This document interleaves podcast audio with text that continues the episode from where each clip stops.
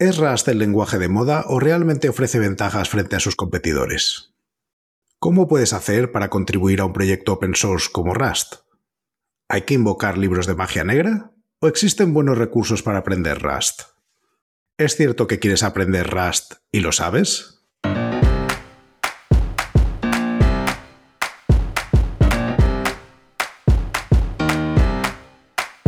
Bienvenidos a Unicode U00D1.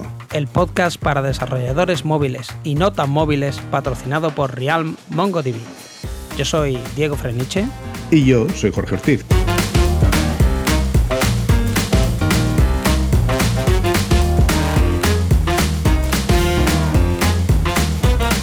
Unicode U00D1, episodio 36. Rust para todos.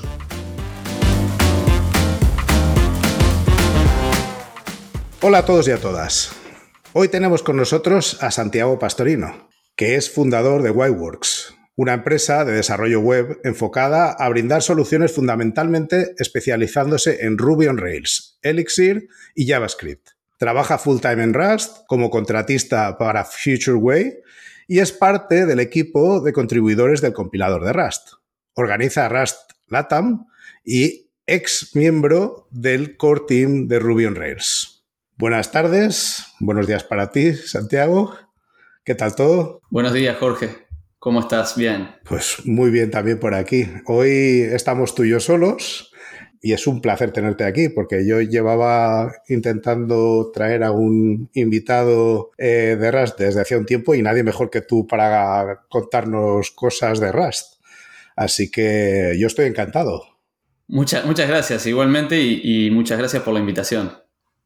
A ver, hoy vamos a hablar de Rust en genérico. Tú sabes que aquí la conversación es libre, fluye hacia donde sea, pero yo creo que para empezar y poner pie en algún sitio y que la gente sepa de qué estamos hablando, pues Rust, todo el mundo creo que sabe que es un lenguaje, pero creo que estaría bien que presentaras por qué es un lenguaje especial y que de dónde viene, un poquito de introducción de dónde, de qué vamos a hablar, vamos. Bueno, sí, Rust es un lenguaje de programación orientado a, hacer ser un lenguaje de programación de Systems Programming. Ahí, bueno, hay varias definiciones como de, de, Systems Programming, pero básicamente se podría definir como la programación cuando, cuando los recursos importan, podríamos decir, digamos, este, cuando se requiere tener un poco más de control sobre los recursos de un, sistema. Y es un lenguaje de Systems Programming un poquito especial porque tiene una manera diferente, digamos, de, gestionar la memoria, se podría decir. Lo que propone el lenguaje es una gestión de la memoria, se podría también decir semiautomática o semi-manual, en donde el compilador a uno le da ciertas garantías de que en tiempo de ejecución uno no va a tener los clásicos problemas que tienen 6 más de segmentation fault, básicamente de, de, problemas de gestión de la memoria y a través de eso terminar en, en vulnerabilidades o, en crashes o, en cosas del estilo. Este, eso como una introducción medio básica, pero tiene un montón de cosas como lenguaje, sistema de tipos que es muy, muy elegante. Este, hay gente que lo ha definido como, como el Haskell de System Programming también. Son como definiciones un poco burdas, pero como que dan una imagen, ¿no? De, una idea, a grosso modo y cortita, de cómo se puede llegar a entender este lenguaje.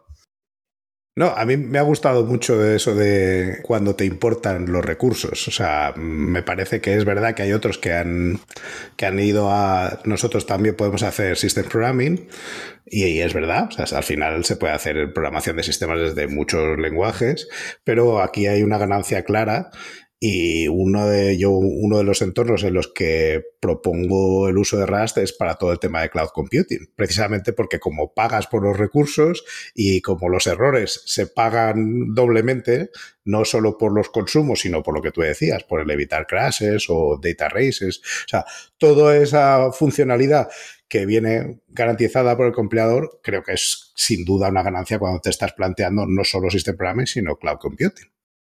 Claro, y, sabes que eh, hay, hay, varios estudios, de hecho, hay unos artículos que escribieron este, en Microsoft que ellos cuentan cómo de, las vulnerabilidades que tienen en los productos de Microsoft, no, recuerdo bien si es de, eh, específicamente hablando de Windows o es en general, de todos los productos de Microsoft, ellos hablan que el 70% de las vulnerabilidades que tienen sus productos, digamos, de todos los que tienen, el 70% se podrían haber evitado utilizando un, lenguaje como Rust, porque son este, errores que caen dentro de la categoría de los errores que Rust te protege.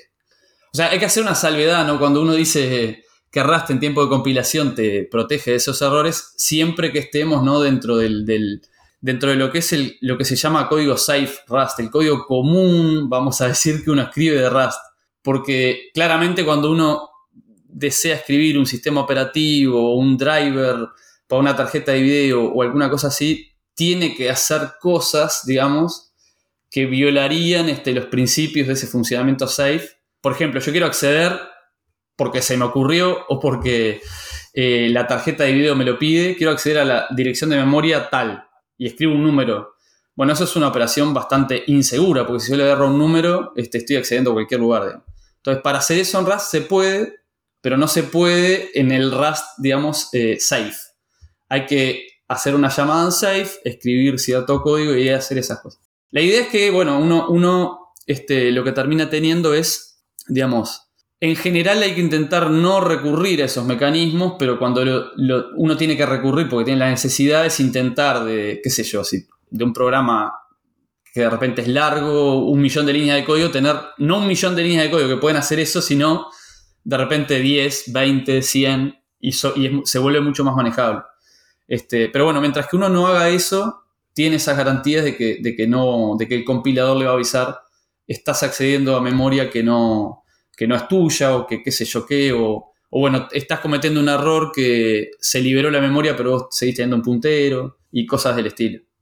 Eh, a mí, cuando empecé a, mirarme de Rust, esto que estás comentando de seguro, no seguro, safe and safe, eh, me llamó mucho la atención y me llamó mucho la atención que hay mm, bastantes librerías que presumen, digamos, de no tener código que sea inseguro y que además usan directivas para decir, en este código no puedes, así pones un unsafe, el compilador te va a decir, oye, que tú me has dicho que esto iba a ser todo seguro y, sin embargo, estás usando unsafe aquí. Entonces, parece que la conciencia está muy extendida entre la gente que está desarrollando para Rust, y yo coincido contigo en que es una buena práctica el llevar esas operaciones arriesgadas a un entorno controlado y reducido.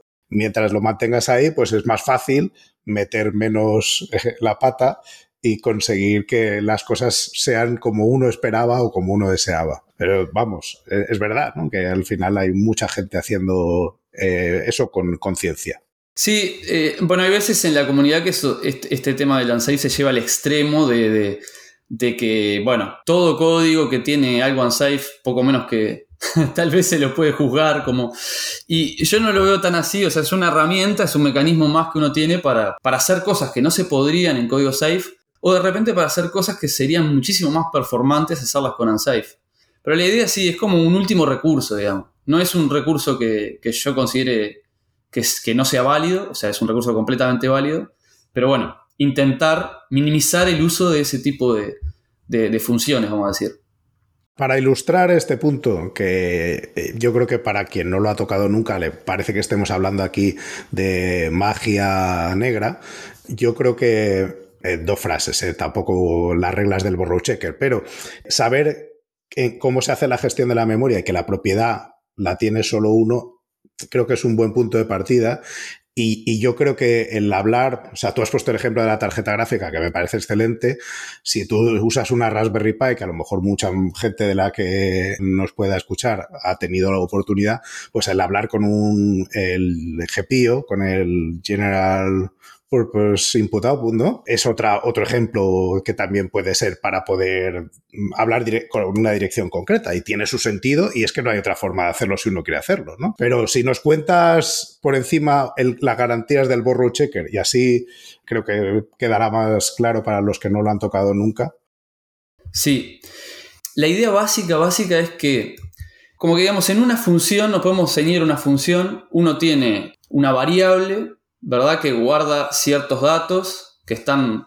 podemos hablar de memoria en general, porque si bien Rust hace, hace uso de recursos en general, pero lo más importante y lo, más básico es hablar de la memoria. Uno tiene una variable, tiene un, un tipo de datos estructurado o la gente que, de repente maneja más objetos podría ser un objeto. Hay memoria asociada con eso. Y lo que se dice es que siempre durante la ejecución, digamos, uno tiene la variable y esa memoria, está la variable y está la memoria. Siempre la memoria tiene un único dueño asociado, que el dueño podría uno entender como que es esa variable que referencia a esa memoria.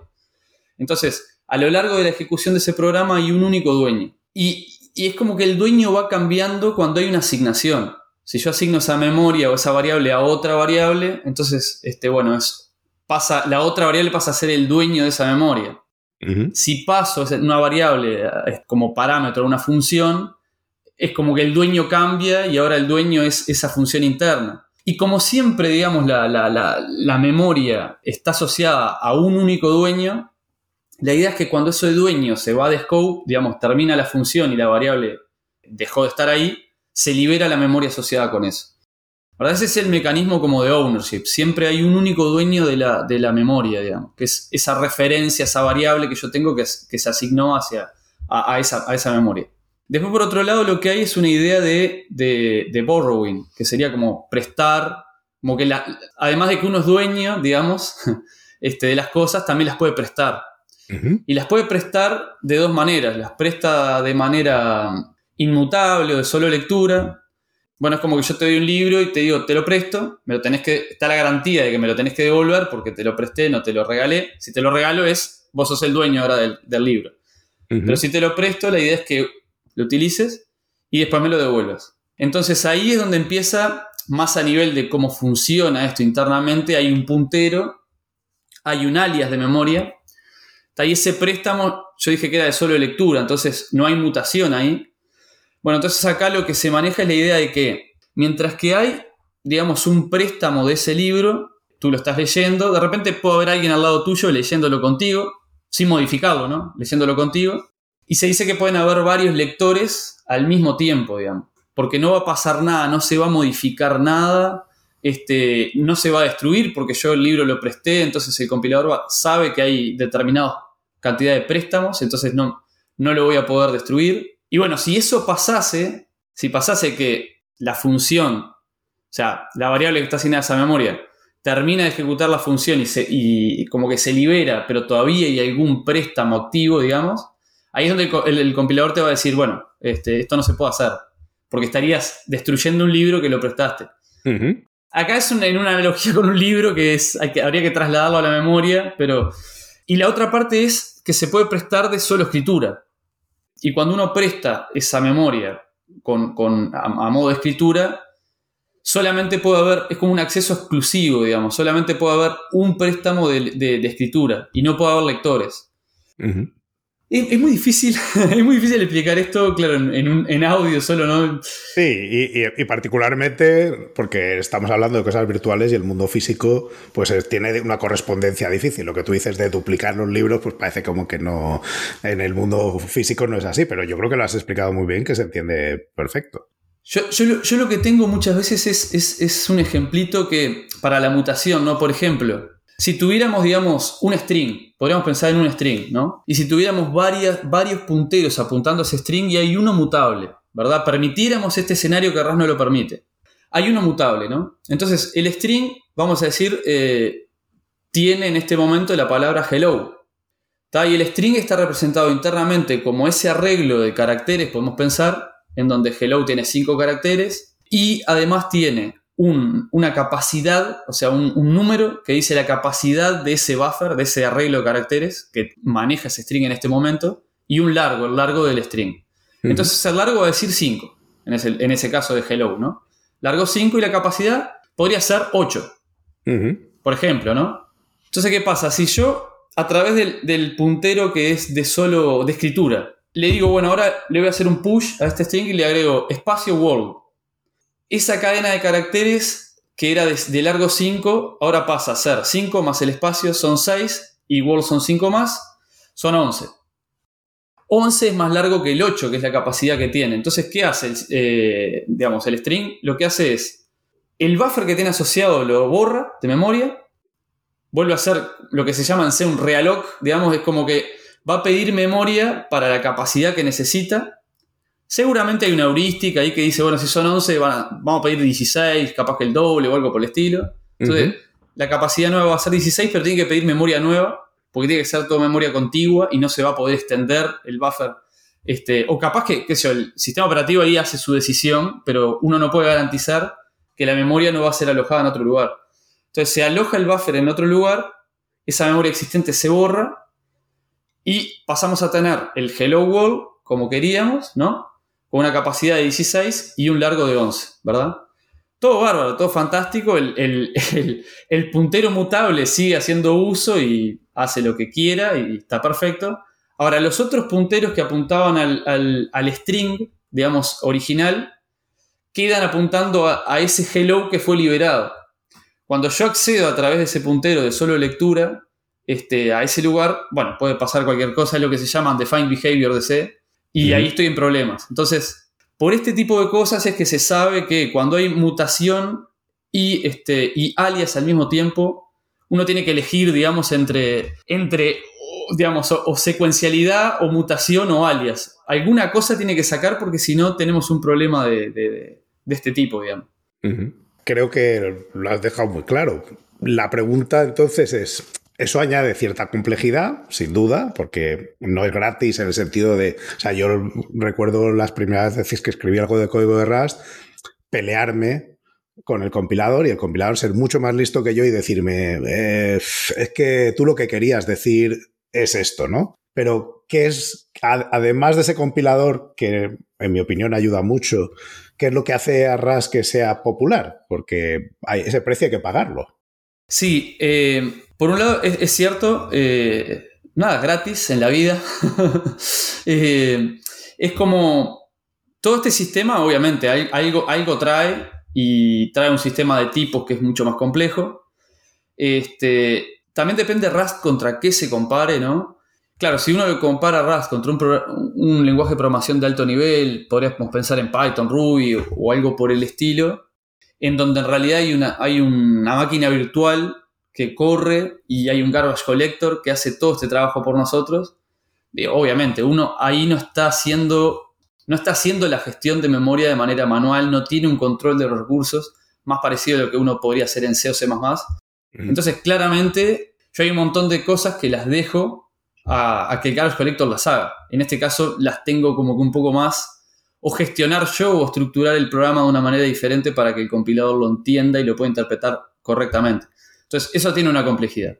Por otro lado, si uno lo compara con C, C o C, eh, yo creo que en un punto es cierto que pasa que, eh, por ejemplo, C es un lenguaje mucho más simple, es como más, más básico, digamos, más simple de, entender, cuando uno entiende las, las operaciones que tiene y lo que puede hacer es, más simple, pero, digamos, es simple escribir algo que compile, digamos, no es simple manejar un programa grande de gran porte y, gestionarlo bien y que no tenga vulnerabilidades. Entonces, claro, si uno va a hacer un prototipo de 100 líneas de código y conoce C de repente y tiene que aprender Rust, y bueno, tal vez, yo que sé, ahí capaz que 100 líneas de código yo las escribo en C, me es más rápido, ya lo conozco, este, me va a compilar y más o menos va a funcionar. Capaz que tiene algún problema de gestión de memoria, pero tiene algo que se llama undefined behavior, pero ese tipo de undefined behavior que, de esos que funcionan, digamos, que que no se manifiestan. Este, entonces, bueno, voy, escribo C y, salgo andando rápido y, mis cosas funcionan.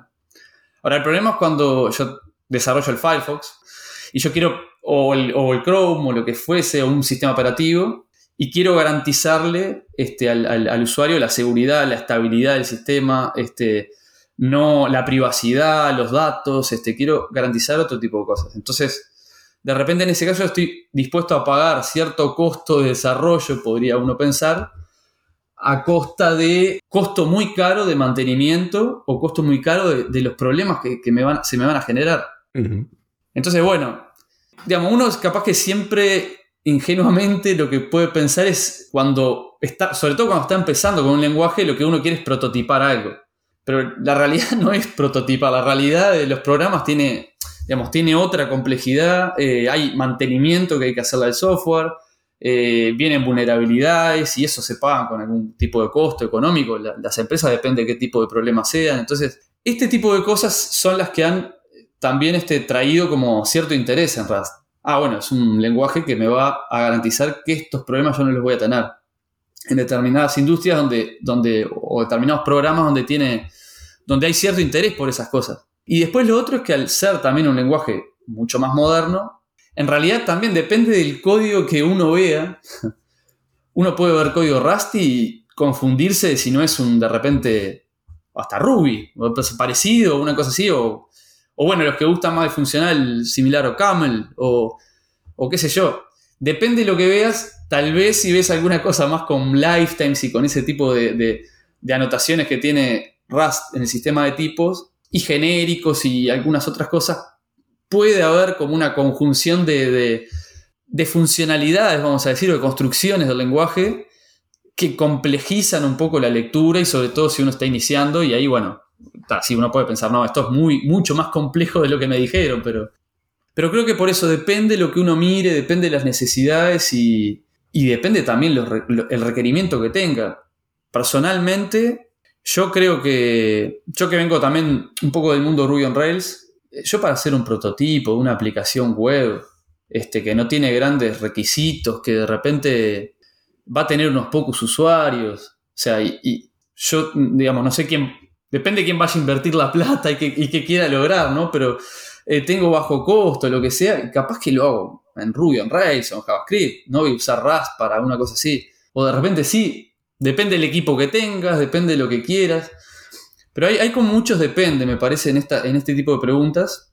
Y bueno, es importante, me parece, siempre hay, hay una herramienta indicada para cada problema y hay, creo que, escenarios y, digamos, y, problemas donde, donde, donde de repente Rust es, un poquito más discutible si es la mejor solución. Y hay otros donde capaz que no, donde capaz que un sistema operativo, por algo mismo el, núcleo de Linux este, ya está empezando a aceptar código Rust en, los drivers. Eh, Microsoft está invirtiendo un montón en, el tema de Rust, Google, Facebook está desarrollando, todo, todas las grandes empresas están desarrollando cosas y apostando por Rust. Y bueno, también eso es por algo, ¿no? Es porque le ven una virtud. Amazon también, este, son muchas las grandes empresas y eso tiene que ver con, el interés que hay en, no tener este tipo de problemas.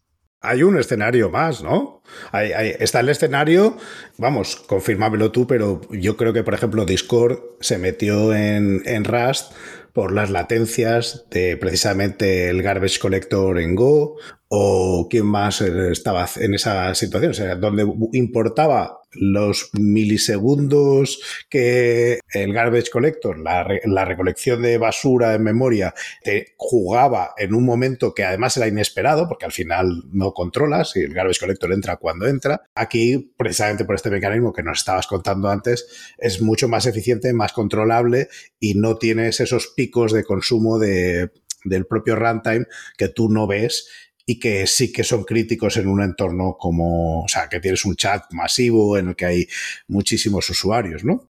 Sí, eh, sí, está muy bien que lo, que lo comentás, Jorge, porque yo como que me, hace rato que me estoy centrando a hablar de la seguridad y de la, y de la memoria, y de repente eso es importante para el usuario de C, donde uno, cuando uno compara lenguajes de programación de System Programming y lenguajes que son conocidos como unsafe, por ahí el, se está entendiendo que estamos en un entorno y, manejando lenguaje de programación donde necesitamos performance. Lo que no está tan claro, porque tenemos 6 C que, que tienen estos problemas a, la, hora de gestionar la memoria, o, el desarrollador comete estos problemas a la hora de gestionar la memoria, este, capaz que el, como que el discurso para ese tipo de, usuarios es más por el lado de la memoria. Ahora, si nos pasamos, como, como bien decís, a, a, casos de uso donde de repente la gente utiliza Python o Go, inclusive que, tienen garbage collector, ahí ya el, punto de venta, no sé si en realidad no es la memoria porque la memoria ya me la maneja garbage collector, el punto de venta es la performance ahí. Y claro, Rust es un lenguaje de programación con la performance de 6 C++, niveles, eh, digamos, de, podemos decir, de paridad este, o órdenes de magnitud similares en performance con 6 C++, este, es con esa performance, pero con las garantías de seguridad de los lenguajes de, alto nivel. Entonces, es como, claro, si yo preciso seguridad, ya tengo performance, preciso seguridad, estoy en un escenario más de 6 C++, es ahí como que el speech de venta es más de, las garantías de seguridad que propone Rust.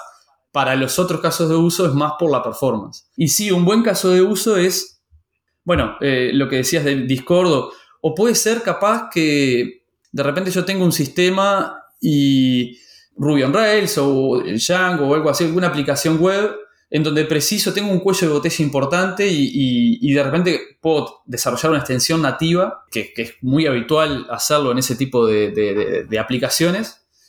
Habitualmente se desarrollan en 6 C++, pero es mucho más lógico que un desarrollador de repente Ruby, que está acostumbrado a, que no hay crashes ni nada raro, ni, gestionar de esa manera la, memoria, de repente salte a un lenguaje como Rust, que le da estas garantías, digamos, de que, su, programa no, no va a crashear Está el caso, el caso, por ejemplo, de Skylight, que ellos es una, es una aplicación que hace, digamos, monitoreo de performance de aplicaciones web Ruby on Rails. Entonces, uno se instala un agente de Skylight en su aplicación y después tiene todo un dashboard web en donde dice, bueno, la, consulta acá al, digamos, al, índice de tu, de tu, sitio web, este, tiene un problema al acceder a la base de datos o, demoré tanto en hacer esto y aquello te da todo ese, tipo de información.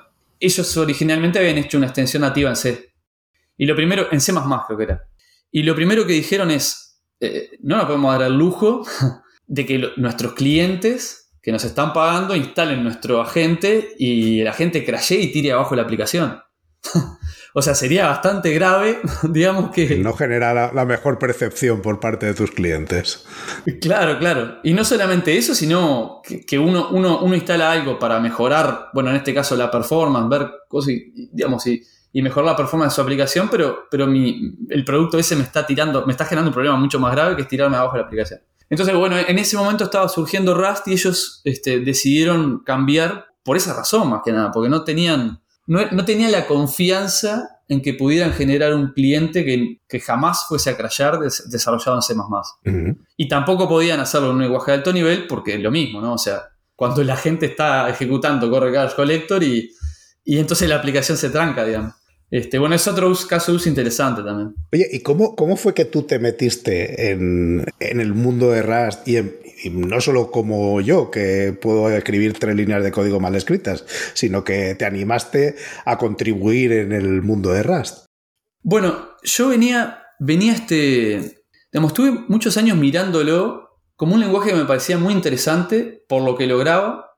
Y, y otra cosa que no hemos hablado mucho es del sistema de tipos, pero digamos, como a resumidas cuentas, es como que yo veo como un lenguaje que tiene soluciones muy elegantes para, todos los problemas que resuelve, los, los, resuelve de una manera muy elegante. Y nada, fue como que me, atrapó un poco eso, ¿no? Un poco, un poco el problema que estaban resolviendo. Siempre me había gustado, si bien hacía Ruby on Rails, había hecho C++ en algún momento, cosas muy básicas en realidad, pero, pero también manejaba, este, siempre me había interesado el bajo nivel. Y encontré como un poco de todo eso, ¿no? Como que como que además encontré una, especie de disrupción en el buen sentido.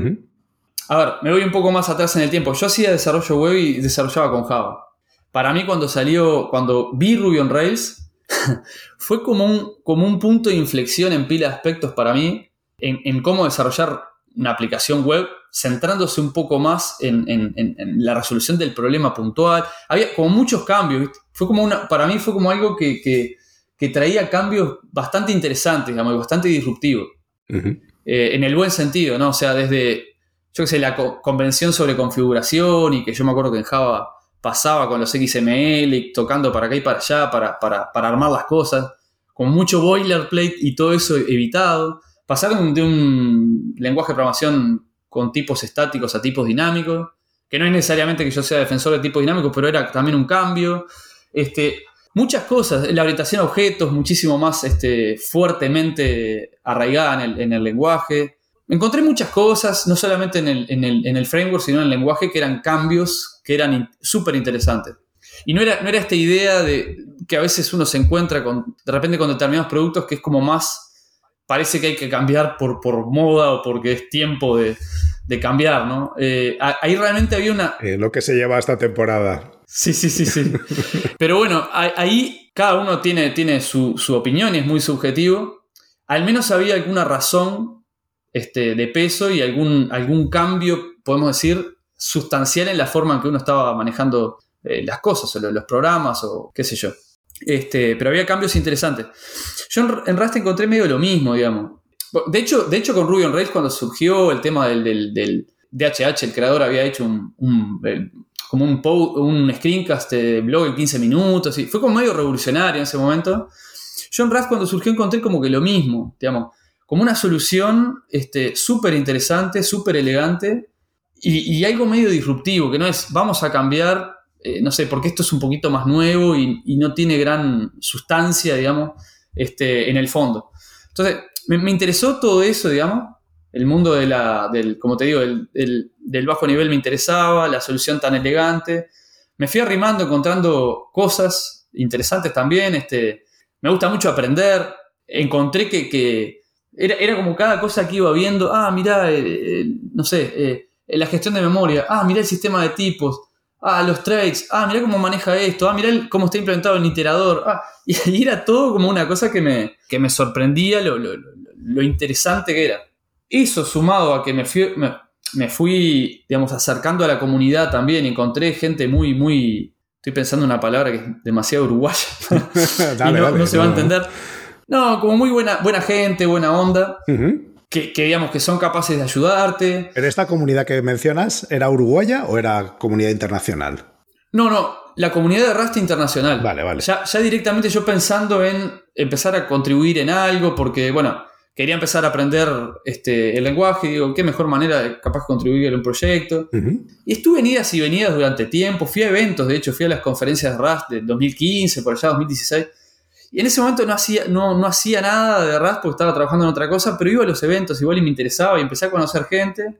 Y fue como esto, ¿no? Como el, combo de todas las distintas cosas, la solución, eh, lo interesante que era, lo nuevo, lo, moderno que, del, tooling, de hecho, porque tiene un tooling también muy interesante, Raz, más la comunidad. Ahí fue que dije, bueno, me voy a meter. Y por allá conocí a Nico Matsakis, uno de, los, líderes del compilador.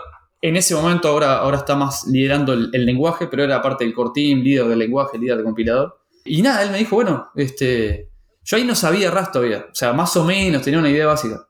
Me dijo que tenía algunas cosas para hacer y me fui metiendo de a poco a contribuir al compilador en realidad.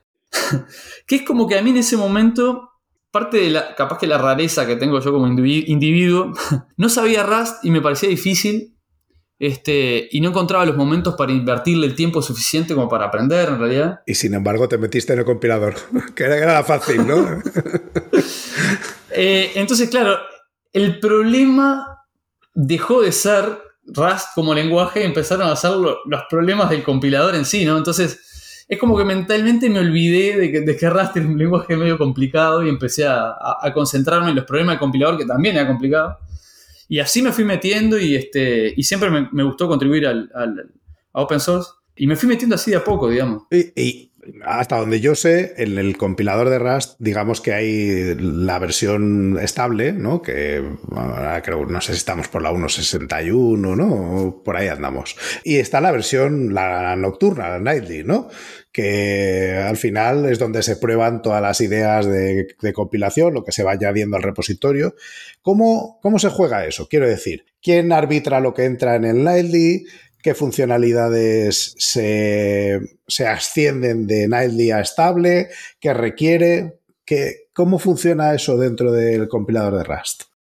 Bien, y, me das pie y lo, reengancho con, parte de lo que te estaba contestando en la pregunta anterior, porque tendría, tendría como que hacer el ejercicio, ¿no? una tarde de, bajar a tierra todas las cosas interesantes que hay que ahora eh, uno de golpe empieza a, intentar explicar y, no, no, te acordás.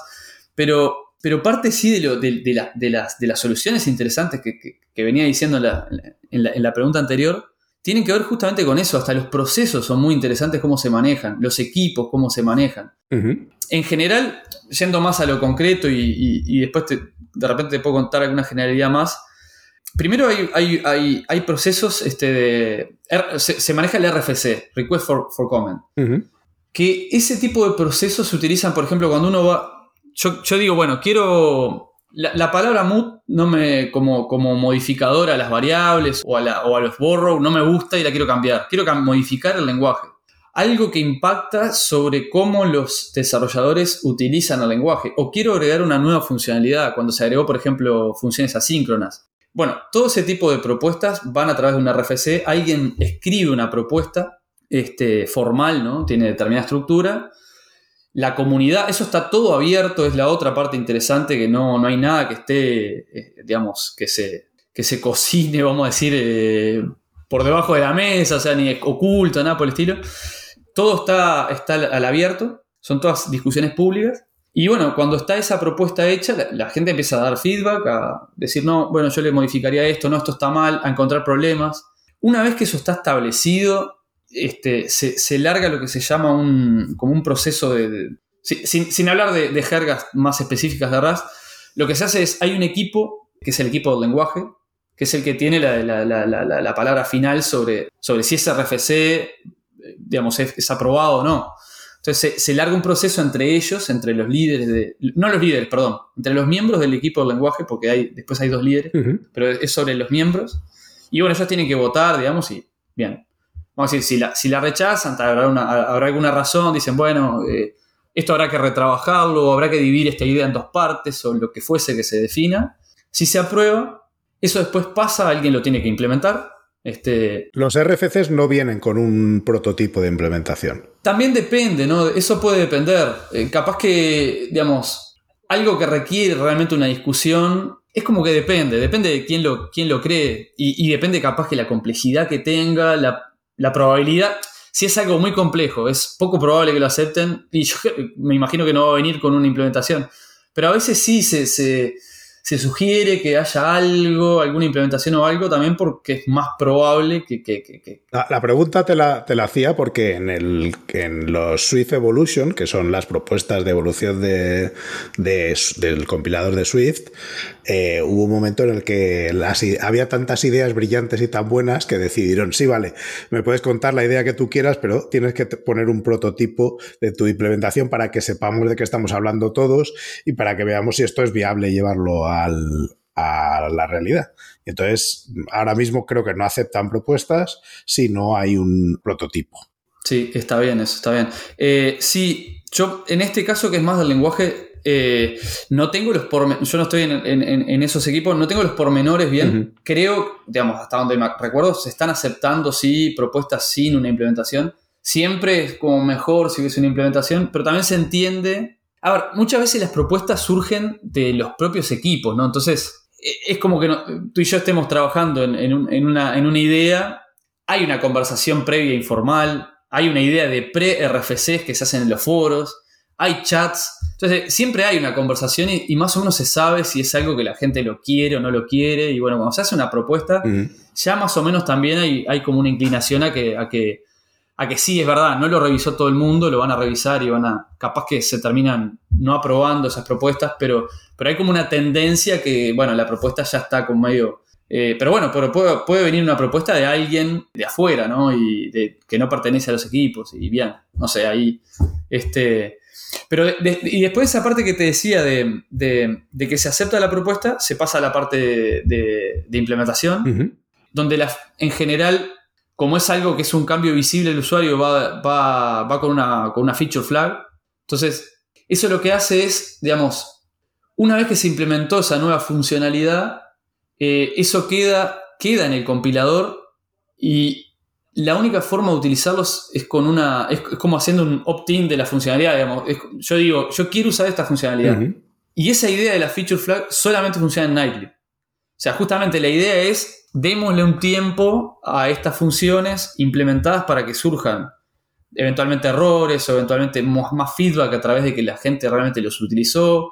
Y bueno, hay un montón de cosas que están así y pasan así por años o después deciden borrarlas o ya lo probó la gente y no sirvió por esta razón. O bueno, después de cierto tiempo también se dice, esto va, va, correctamente, va progresando correctamente, estamos todos convencidos que hay que estabilizarlo y viene la propuesta de estabilización. Y ahí sí, ahí se, está, se, vuelve estable, se, quita la, feature flag y eso pasa de nightly a beta, de beta a estable. Y también hay como otros canales de prueba mientras tanto, ¿no? Pero, pero es como medio el proceso de, lo que es una funcionalidad nueva. Vale, vale. y entonces, déjame que te haga una pregunta un poco más ingenua. Has dicho que los procesos son abiertos y entiendo que cualquiera puede contribuir a ellos, pero claro, yo entiendo que hay que sentirse cómodo, muy cómodo con cómo se escribe un compilador y con la con las herramientas, con cargo, con, con el resto de piezas que, que Rust te ofrece para jugar, para configurar la cadena de compilación o para lo que sea. ¿Cuál es el mínimo ¿no? que alguien necesitaría para poder jugar, aunque sea para añadir algo muy, muy simple? Yo creo que en general este tipo de propuestas vienen más de la mano de, gente que ya, está, que ya está metida en la comunidad y que... Propuestas así más con un RFC, ¿no?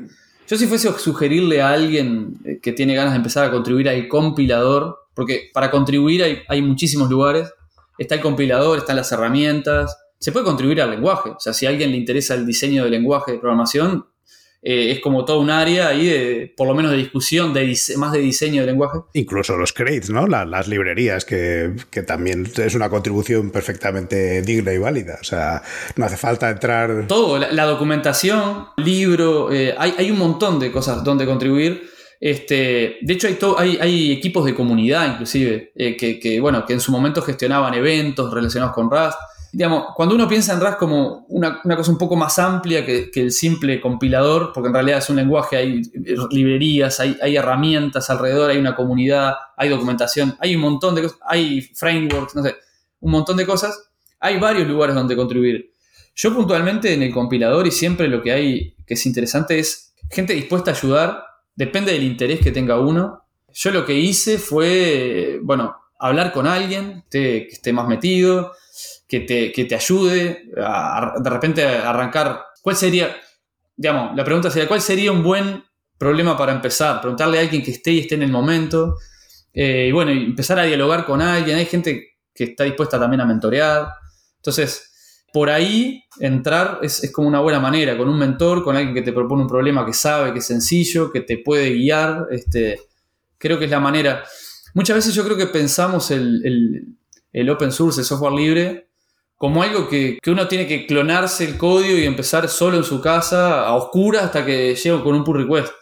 Y eso en realidad no es para nada así desde mi punto de vista. Es más parecido a trabajar en un equipo de trabajo. Eh, uno en su trabajo trabaja, tiene compañeros. Eh, algún día arrancó y cuando arrancó no empezó a codificar, le preguntó a otro, le dijeron hace esto y bueno, y acá es similar, solamente que hay que entender que todos los que están, o mucha de la gente que está es voluntario o que está con su foco, y bueno, tenés que encontrar de repente una persona que, esté con la capacidad, con la voluntad de, asistirte nomás. Que es diferente a un trabajo que es como tal vez es una exigencia para, para, alguno de tus pares este, ayudarte cuando arrancas. Acá es más, bueno, uno tiene que buscar porque está interesado, buscar a alguien que lo pueda, que lo pueda ayudar. Pero me parece que esa es como la, manera, creo yo. Mm. ¿Y, el, canal de Discord que tiene Rust es quizá el punto de entrada más sencillo para esa comunidad o hay algún otro que, no sé si hay alguna, algún sitio más donde la gente se reúne y... Sí, o sea, hay, hay, en realidad dos grandes chats en, el mundo Rust. Por un lado está ese, ese, eh, digamos, ese servidor de Discord que es más orientado al usuario. Si bien hasta hace poco digamos, seguían algunas discusiones de, más de desarrollo, de, más de los equipos de RAS, vamos a decir, de algunos equipos de RAS seguían en Discord. Yo creo que hoy ya se migró todo hacia Zulip.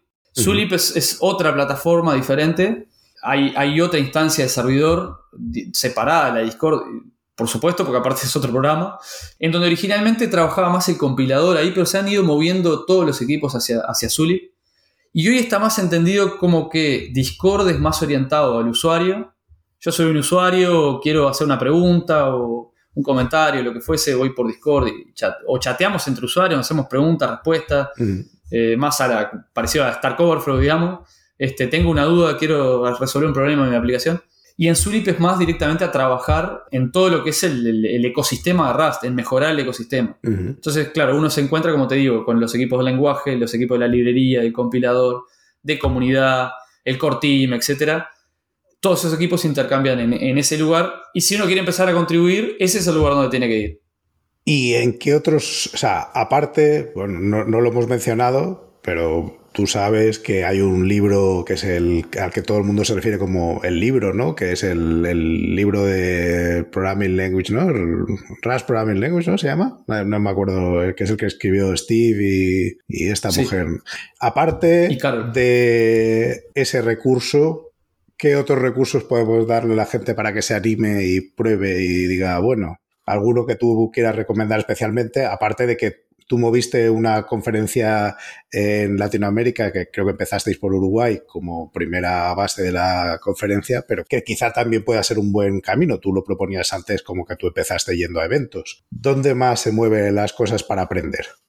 Para aprender Rust, yo después como que de darle muchas vueltas a, todos estos temas de aprender un lenguaje de programación o una tecnología y en particular Rust, lo primero, una obviedad que a veces no es tan obvia, que es, depende de cómo cada uno le guste aprender, porque hay gente que es más de, digamos, de manos, de, poner manos, ¿no? Y, desarrollar, digamos, arranco y arranco desarrollando, no importa, no sé nada, pero eh, veo y voy viendo. Este, tenemos ese tipo de, digamos, de como de esa gente que tiene esa forma de aprender y gente que es más de, yo qué sé, de repente de los libros. No, yo me voy a leer todo el libro y hasta que no sepa todo no voy a arrancar a hacer nada porque este, si no me voy a hacer algo que me va a trancar enseguida y no sé qué. bueno, e, es como que me parece que para todos los gustos. Yo soy más como que de un híbrido, digamos, Igual, igual siempre termino más leyendo más que lo, que lo que hago primero, pero nunca lo recomiendo, porque siempre que lo hago me parece que no es la mejor manera.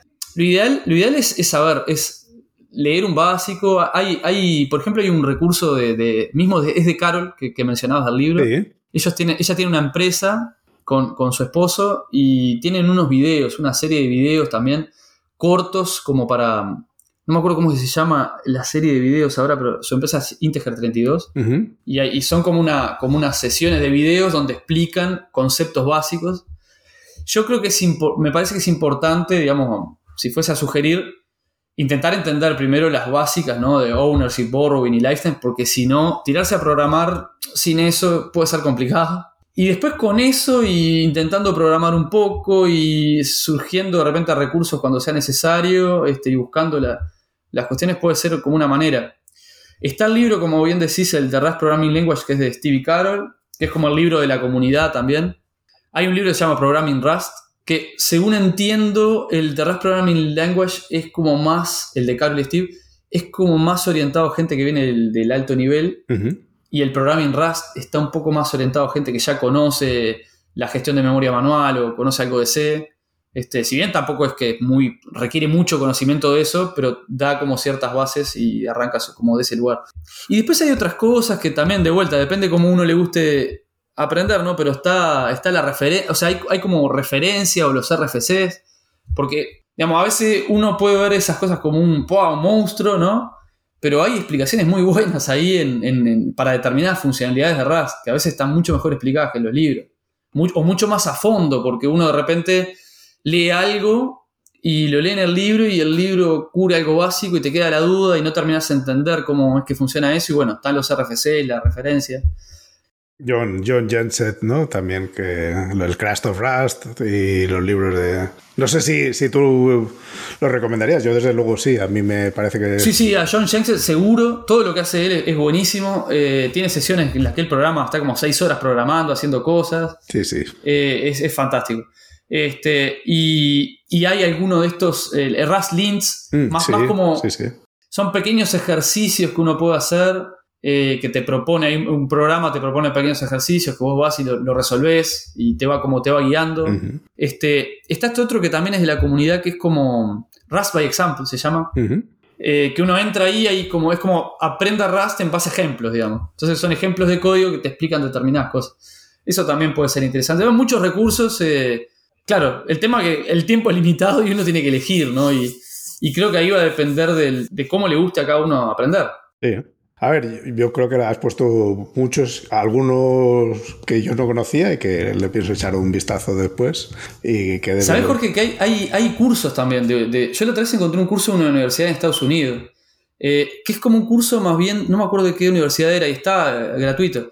Si no me equivoco, es más como de System Programming, pero utilizando Rust y, digamos, si, si bien ellos dicen como que, bueno, eh, Rust es una herramienta, esto es más sobre System Programming, en realidad hay bastante de Rust y, hay uno de ellos que, maneja bastante Rust, pero el otro, eh, el otro docente no, sabe Rust, porque ellos están enseñando en realidad System Programming, o, o saben muy poco, tienen una idea, y él dice, ¿viste? Lo, dice en el, en, el, en el propio curso. Bueno, yo acá yo no sé mucho, pero...